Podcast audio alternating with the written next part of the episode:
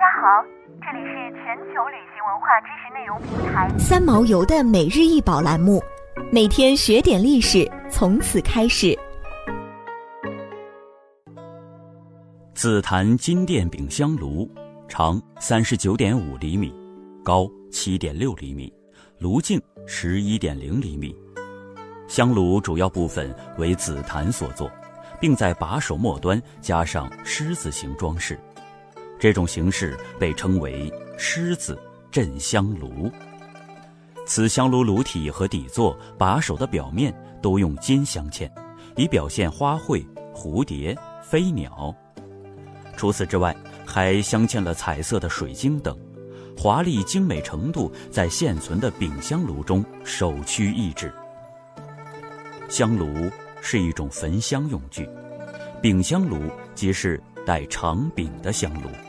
通常由台座、立轴、火炉及附加的长柄组成。根据柄尾形制不同，可以把长柄香炉分为雀尾形、狮子阵、塔形阵和如意形几类。这种柄香炉也称行香炉，出现在行进队列的供养菩萨、供养弟子和供养人手中。日本本土不产香。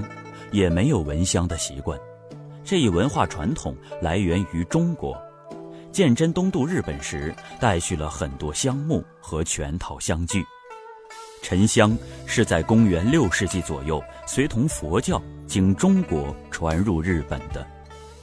佛教活动中点香，一是起净化佛场空气的作用，二是为了渲染宗教气氛，对佛生出一种敬畏之念。平安时代之后，佛教用香拓展到生活用香，逐步形成香道。紫檀金殿饼香炉收藏在奈良的正仓院内。奈良古城保存着大量盛唐时期木质建筑，其中东大寺的正仓院保存着四百多件唐朝最有代表性的、最精美的物品。置身正仓院，犹如身在盛唐之势。正仓本意为保管国家政税、田租的仓库，同时收纳绢、铁制品等其他财物。正仓院内大唐文物的引进，大部分要归功于遣唐使。唐代的日本共派遣了二十次遣唐使，成行十六次。遣唐使船不仅带回了文物、书籍、技术。甚至制度和思想，可能还带回了一部分工匠。遣唐使在学习的同时，也将唐朝最有代表性的精美的物品采买回国。